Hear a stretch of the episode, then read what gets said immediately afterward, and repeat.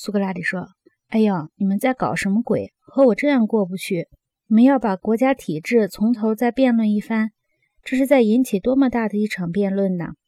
我总以为辩论算是结束了，心里很庆幸呢，因为只要你们无异议，接受我的想法，我就心满意足了。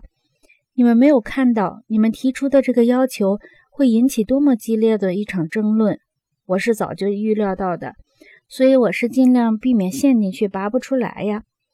斯拉许马霍斯说：“我们大家来这里是干什么的？你以为我们是来淘金发财的，不是来听讲的吗？”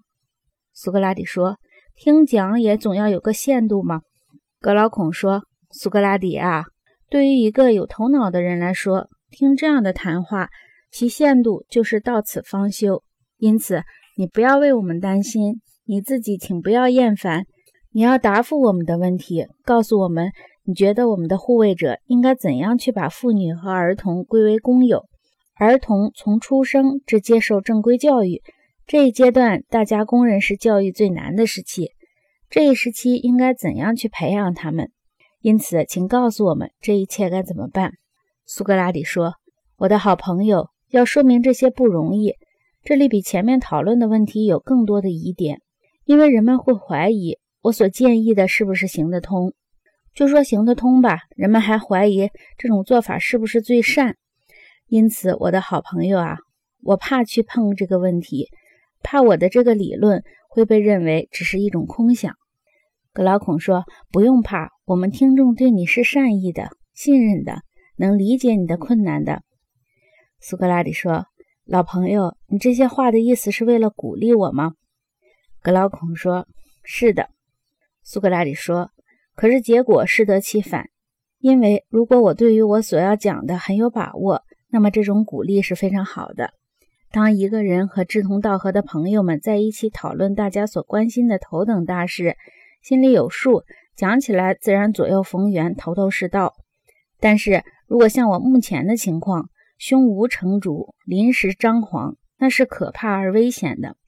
我怕的不是人家嘲笑，那是孩子气。”我怕的是迷失真理，在最不应该摔跤的地方摔了跤，自己跌了不算，还把我的朋友们通通拖下去，跌成一大堆。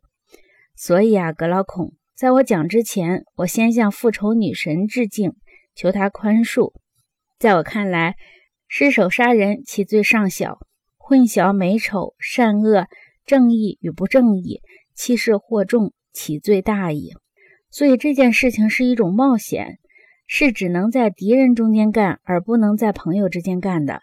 所以你的鼓励是不能增加我的勇气的。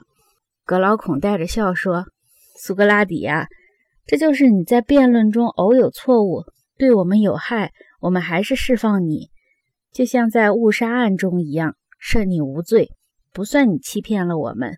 所以你放大胆子讲下去吧。”苏格拉底说：“好。”那么，在法律上，凡被开示者就无罪了。既然法律上是这样，那么我们这里想必也是这样。